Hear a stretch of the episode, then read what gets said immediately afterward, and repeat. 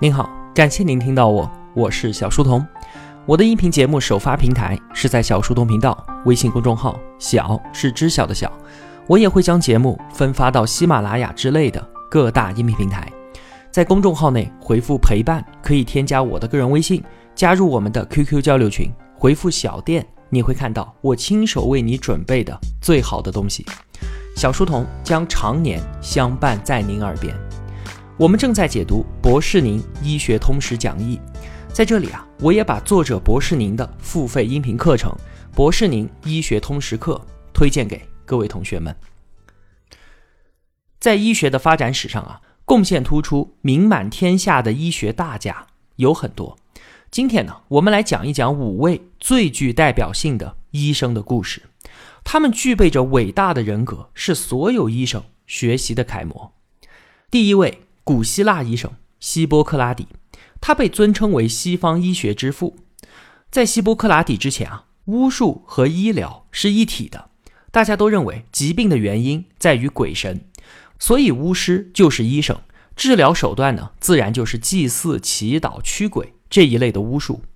希波克拉底啊，他创立了四体液学说。他认为，我们人体之中有四种体液，它们之间的平衡关系就决定了我们人是否健康。那以现代的眼光来看啊，这个四体液学说当然是有问题的，但是在当时它却价值巨大，因为啊，它把人们从神鬼的桎梏当中给解放了出来，树立了正确的疾病观，把寻找病因的目光聚焦到了我们自己的身上。既然说，病因回到了我们自己身上，那么之前的那一套驱鬼祈祷的巫术就被彻底的取代掉了，变成了食疗、放血以及使用动植物和矿物质这些他认为可以调节自身体液的办法。虽然说呢，这些方法大多都没啥科学依据，现在呢也被我们完全摒弃，但是很多现代医疗技术的原型能够在当时出现，还是要归功于希波克拉底。那个时代啊，就已经开始缝合伤口、切除感染组织、骨折固定等等这一类的外科操作了。这些都标志着科学医疗技术的出现。这还不是希波克拉底最大的贡献，他的伟大之处在于他确立了医学的行业规则和职业道德。当年啊，他就预见到医疗行业存在着严重的信息不对称。如果没有规范来约束医生的行为，那么医生很有可能利用自己的知识谋取私利。所以呢，在两千五百年前的古希腊，相当于我们中国的春秋战国时期，希波克拉底誓言就诞生了。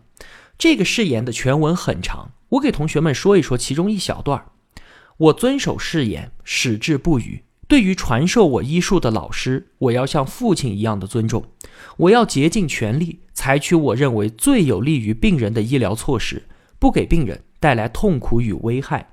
我不把毒药给任何人，也绝不授意他人使用。我要清清白白的行医和生活，无论进入谁家，不为所欲为，不接受贿赂，不勾搭异性，绝不泄露病人的私生活。你看。从这个誓言当中，我们可以清晰的看到四个方面：尊重老师，不伤害病人，不以之谋私，还有保护病人的隐私。这不正是我们今天很多职业所要遵守的道德规范吗？所以啊，希波克拉底他的伟大之处在于将巫术和医学分离，奠定了西方医学的基础，并且提出了伟大的职业规范——自律。历经两千五百多年。希波克拉底誓言依然有着巨大的价值和意义。一九四八年，医学界在它的基础上修改制定了医生行业正式的道德规范——日内瓦宣言，并且每隔十年都要重新修改审定。所以啊，无论医学如何发展，无论时空如何转换，医学的精神永远是不会改变的。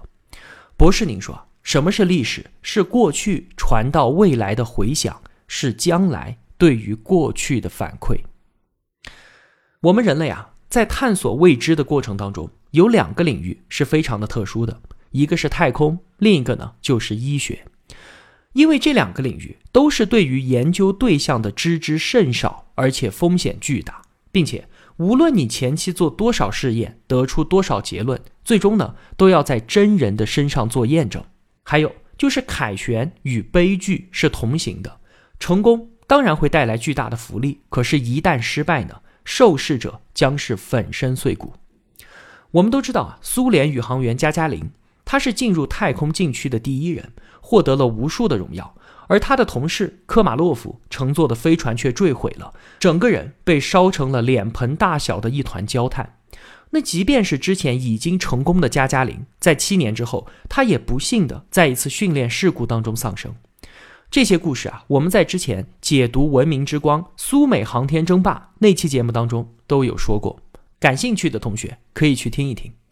回到医学，医学上的禁区又是怎么被打破的呢？我们要说的这位医生的故事啊，他亲手把导管插进了自己的心脏，打破了心脏这个医学禁区。他的名字叫做沃纳·福斯曼。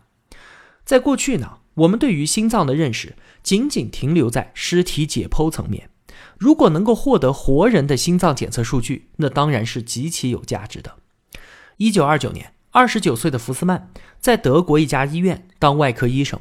他当时啊，就冒出一个想法，并且和同事们说：“哎，我们没有办法找受试者做实验，那我把一根导管插进自己的心脏行不行呢？”大家都说：“你疯了吧？这很有可能会要了你的命的。”结果呢，他自己溜进了手术室，切开自己胳膊上的血管，把一根管子顺着静脉插到了自己的心脏里，而且还拍下了一张 X 光片。这当然是我们人类历史上的第一次。之后呢，福斯曼根据自己的实验发表了一系列的论文，结果呢，却引来了集体的攻击。人们都说他是个疯子，这样的事情简直就是马戏团小丑才会玩的把戏。随后，他所在的医院甚至把他给开除了。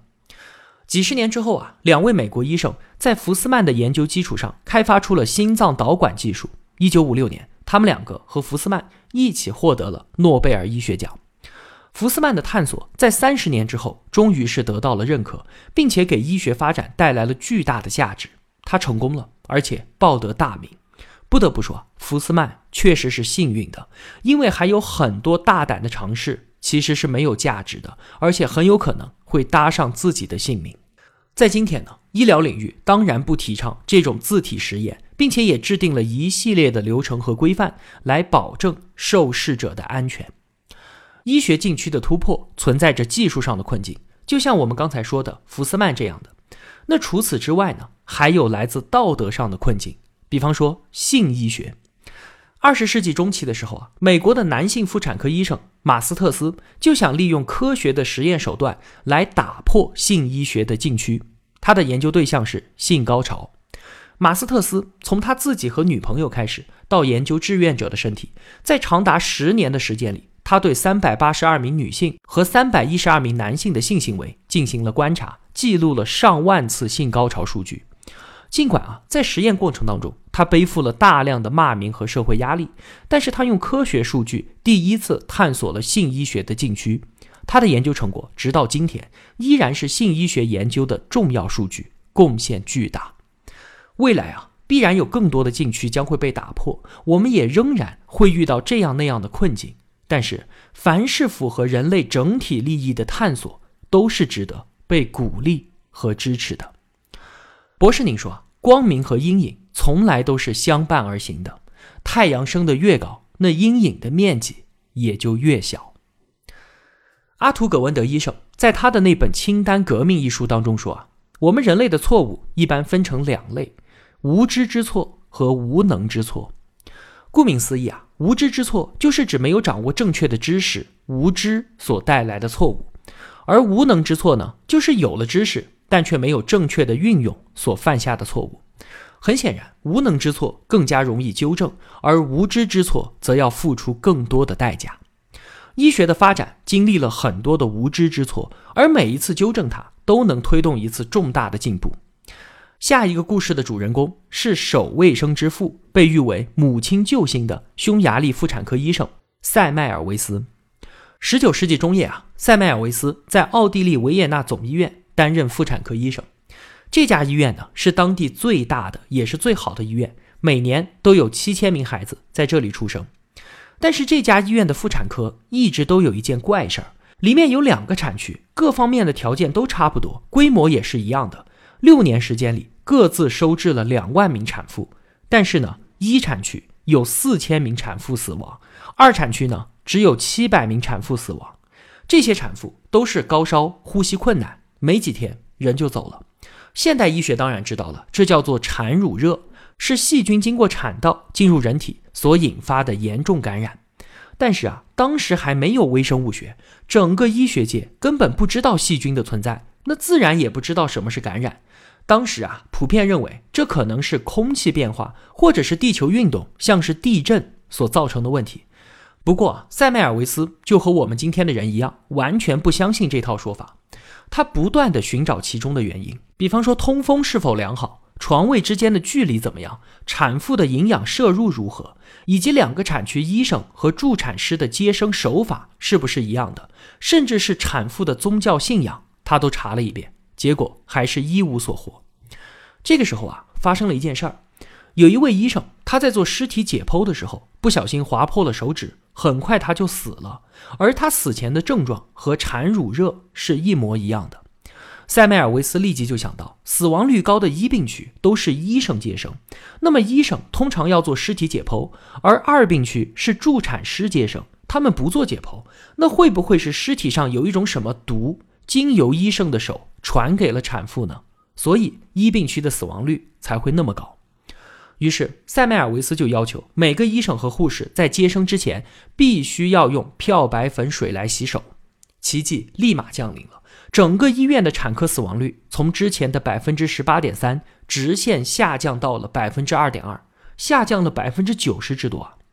塞麦尔维斯医生用事实证明了产乳热的原因就是来自尸体上的某种毒，而且用洗手的方式就可以有效的预防。他发现并且亲自纠正了。医疗体系当中的这个无知之错，但是啊，等待塞麦尔维斯的并不是欢呼，而是集体的攻击。他的文章一直得不到发表，后来好不容易发表了，也没有在医学界引起广泛的关注。他很是郁闷，后来工作也丢了，因为精神失常住进了精神病院，最后被精神病院的保安用棍棒打死，终年四十七岁。我们可能会觉得塞麦尔维斯医生是因为颠覆了当时的权威认知，受到了保守势力的攻击，但这并不是全部的原因。更多的原因是，想要从根本上纠正无知之错，必须是整体认知水平的提高才能够做得到。后来啊，我们在显微镜下看到了细菌，这也就是塞麦尔维斯所说的毒，它奠定了微生物理论的基础，这才提高了我们人类对于感染性疾病的整体认知。而这个时候，我们也才能彻底消除之前体系下的无知之错。到今天啊，洗手已经成为了医院的基本要求，并且有一套标准的方法。博士，您说，我们习惯于为进步欢呼，却时常忽略了它背后有过多少的错误。接下来我们要介绍的这位医生是一位中国医生，他为近代中国医学的发展做出了重大的贡献。他是第一个有望获得诺贝尔奖的中国人，他名字叫做伍连德。梁启超曾经说啊，科学输入垂五十年，国中能以学者资格与世界相见者，仅伍连德博士一人而已。我们不说伍连德博士的学术贡献，也不说他与诺奖擦肩而过的遗憾，我们要说的是他如何运用科学的公共卫生手段，战胜了一百多年前发生在我国东北大地上的那场恐怖的鼠疫。话说啊，一九一零年，有两个俄国人来到满洲里，住在一家小旅馆里面。当天晚上，这两个人就高烧不退，大口吐血，第二天就死了。紧接着，和他们住在同一个旅馆的另外两个人也生病了。旅馆老板发现了他们的尸体，浑身紫青，一地都是血，可见这是一场触之即死的烈性瘟疫。不到两个月，这场瘟疫就传播到了齐齐哈尔、大庆、哈尔滨、长春、沈阳，如野火燎原般蔓延开来。这个时候，从剑桥大学毕业，曾经在西方做过传染病研究的伍连德医生，被清政府任命为东三省防疫总指挥。他来到哈尔滨解剖死者尸体，在显微镜下看到了鼠疫杆菌，而当时已经是冬天了，冰天雪地的，很少有老鼠活动，疫情怎么会如此猛烈呢？伍连德就猜想，这是一种能够通过呼吸道传播的新型鼠疫，起名为肺鼠疫。在东北的冬天啊，家家户户那可都是门窗紧闭的，只要家里面一个人感染，那么全家都在劫难逃。哈尔滨是当时疫情最严重的地方，面临着灭城之灾。我们人类历史上很多瘟疫在早期是没有办法治的，比方说天花、霍乱，零三年我们经历的 SARS，以及近些年来的埃博拉病毒，还有这场鼠疫也是一样的。治疗鼠疫的特效药链霉素，那可是三十三年之后才出现的。这个时候，伍连德医生根本就无药可用，怎么办呢？他做了两件事儿：第一件事儿，控制感染源；第二件事儿，切断传播途径。感染源就是病人以及尸体。伍连德安排士兵挨家挨户的搜查，一旦发现病人，立刻就送到防疫医院。再有，他克服重重阻力，处理死者的尸体，每一百具尸体堆在一起，浇上煤油，用火焚烧之后再掩埋土下。肺鼠疫通过飞沫传播，那他就先通过交通管制，避免了传播范围扩大。当时啊，日本控制的南满铁路，俄国控制的东青铁路都相继停运。他在山海关设立关卡，凡是南下的人都要在这儿停留五天，确保你没病了才放你走。另外，伍连德为了阻断传播，还发明了一种双层纱布的口罩，效果很好。即便当时他手上没有任何可用的治疗药物，但是就在这样科学规范的防控措施之下，不到四个月，鼠疫死亡人数归零，防疫站总部里的人相拥而泣。这是我们中国历史上的第一次，也是人类历史上的第一次，用科学手段在大城市成功控制传染病的典范。伍连德医生是我们国家防疫的先驱者，当时只有六万人在这场瘟疫中丧生。这在当时的中国简直就是一个奇迹。伍连德医生本人呢，也因为发现并且战胜了肺鼠疫而名扬天下。今天节目我们要介绍的最后一位医生是一位女性，她叫做林巧稚。今天我们去医院见到女医生是再正常不过的事情了。可是，在一百七十年之前，现代医学体系下是没有女医生的，因为长时间以来。不管是在国外还是国内，医学界都有一个共识，就是医生是一门艰难的职业，不适合女性。我们故事的主角，北京协和医院第一任中国籍妇产科主任林巧稚医生，她不仅是一位名医，她更证明了女性在医疗岗位上同样可以做得非常优秀。她是中国女医生的表率，也是全中国医生的表率。林巧稚。在五岁的时候啊，亲眼目睹了母亲因为妇科癌症去世，从此她就立志从医。一九二一年，他以优异的成绩考入了在当时乃至是今天都是中国最好的医学院——北京协和医学院，并且拿到了学校的最高奖学金。八年之后，林巧稚取得了博士学位，留在协和医院妇产科工作。当时人们都认为女性没有办法兼顾职业和贤妻良母两个角色，所以即便是在大名鼎鼎的协和医院，给她的聘书上都写着：任聘期间如果结婚、怀孕、生育，那么就自动解除聘约。所以啊，当年包括林巧稚在内的几位从协和医院毕业的女医生，那都是终生未嫁。经过不断的努力精进。三十九岁的林巧稚成为了北京协和医院妇产科主任，这可是建院以来第一位担任主任的中国医生。新中国成立之后，林巧稚的事业达到顶峰。一九五五年，她成为了新中国第一位女院士。林医生能够获得那么大的成就，她的学术贡献自然不用多说。我们就来讲一讲他的职业精神。话说，一九六二年，林巧稚收到了一封信，来自内蒙古。信中说啊。她自己是位妈妈，已经怀了第五胎了。前四胎的孩子都因为出生之后发黄夭折，求求林医生出手救救自己腹中的孩子。林巧稚一看病情就知道这是严重的新生儿溶血症。这种病啊，不用说在我们中国了，在当时全世界能够治愈的病例都是非常少的。林巧稚让这位妈妈来到北京，亲自为其接生。生产的过程非常顺利，但是几个小时之后，孩子就出现了严重的溶血症状，皮肤迅速变黄。林医生在此之前研读了大量的文献，他只知道要治疗这个孩子必须要换血，但是怎么换、换多少、注意事项是什么，一概不知，也没有先例可循。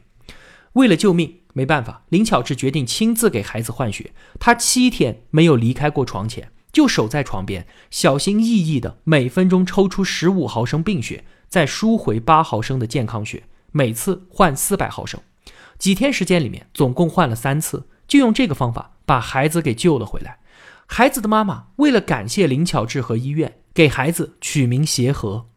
林巧稚医生的职业道德更是无可挑剔，他对于病人从来不论高低贵贱，一视同仁。他虽然一生未婚，没有自己的孩子，但是他亲手接生了五万多名婴儿，被称为万婴之母。杂交水稻之父袁隆平是林巧稚接生的，冰心的孩子、林徽因的孩子都是他接生的，但是他接生的更多的是千千万万普通百姓的孩子。他把自己的一生都奉献给了中国的医学事业。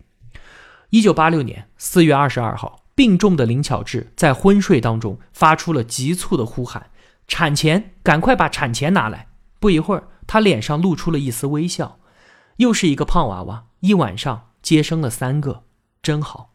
这句话是他留给世界的最后一句话。